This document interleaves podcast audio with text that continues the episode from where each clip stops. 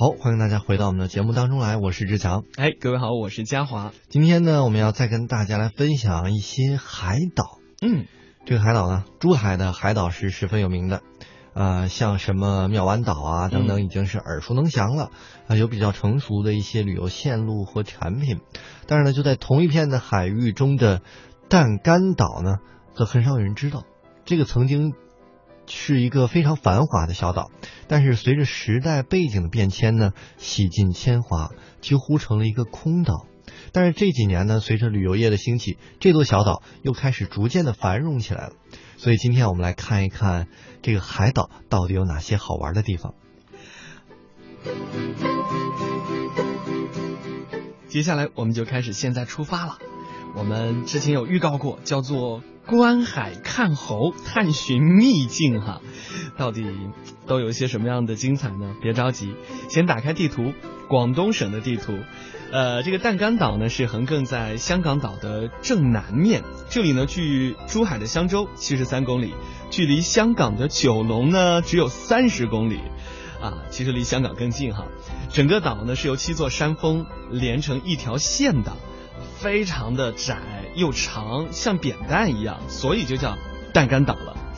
呃，小岛呢保持着非常原始的面貌，山峰翠绿，而且呢怪石嶙峋，山顶呢又云雾缭绕，码头的海水是清澈见底，甚至可以看到水母啊在自由的漂浮。但是呢，由于这个弹杆岛的位置比较特殊，从这个弹杆岛向东向南。都没有海岛了，直面太平洋，所以这太平洋国际航道呢就从岛的旁边经过，是我国南大门的咽喉，战略地位也是十分的重要的，在历史上呢扮演过非常重要的角色，这里也曾经是万山海战的主战场，同时呢也是我们的战略门户，被称作打不沉的航空母舰。上个世纪九十年代开始，弹杆岛因为旅游而变得非常热闹。因为距离香港九龙呢只有三十公里，所以呢这里成为香港人啊休闲度假的好去处。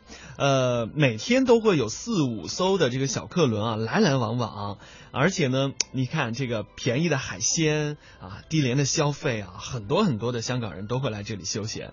呃，KTV 也有啊，海鲜大排档呢到处都是。但是随着这个政策的变化呀。弹杆岛的热闹呢，数年前是戛然而止。岛上许多的餐厅、KTV，甚至民居啊，都人去楼空，常住的居民也就大约两百人吧。嗯，那么曾经呢，吸引香港人的也其实不仅仅是这个低廉的消费，同时呢，还有。弹干岛美丽的景色，嗯，与万灵丁岛相似。这里呢是怪石嶙峋，从海边攀登上山顶，朝南边望去，一片海茫，无边无际的。北边的海面上呢是货轮，非常的多，繁忙无比。你再往西望去呢，七座山峰连成一线，景色又非常绝美，所以每一边都不一样的风景。嗯，另外还有。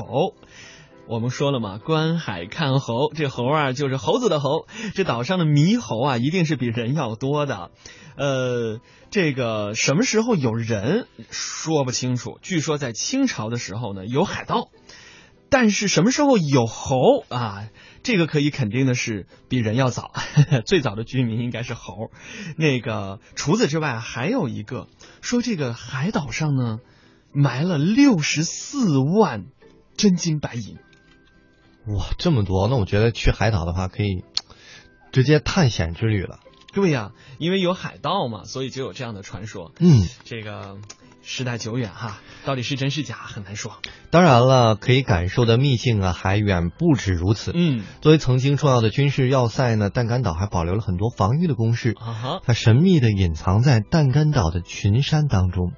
那么，笔者呢曾经在渔民的指引下找到一座废弃的防御工事，从一个爬满树藤的水泥门中呢进入到石头山的腹地，沿着绵长干燥的航道行走，可以看到比篮球场还要大的粮仓，还有堆满堆涂满黑色油漆的弹药库等等。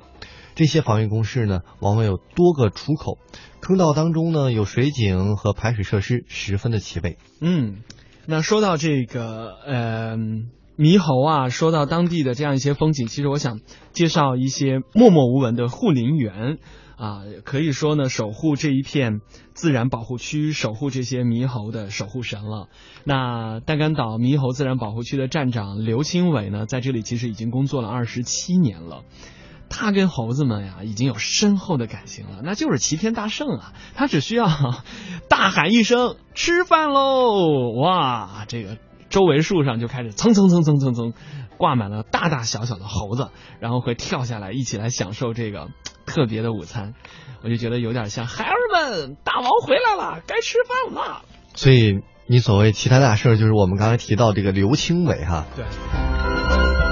呃，我们说完了人，我们再来说说交通住宿这方面的攻略。嗯，那么从香港岛到淡干岛呢，每周只有两班的船，每逢周一、周六来开航，不预售票。所以准备去淡干岛的游客呢，最好是提前买好船票，规划好大家的时间、行程和住宿的安排。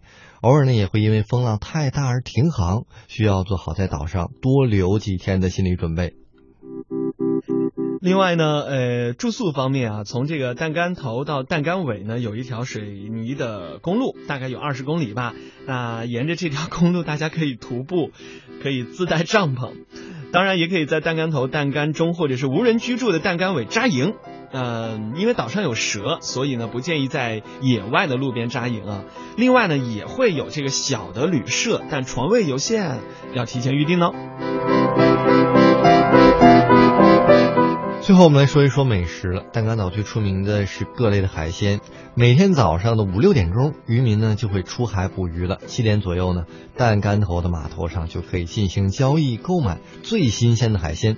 不过啊，海岛上仅有一两家的饭店，因此最好是和渔民商量价钱，在渔民家来吃这个饭，也可以享受到当地最正宗的鲜美的海产品。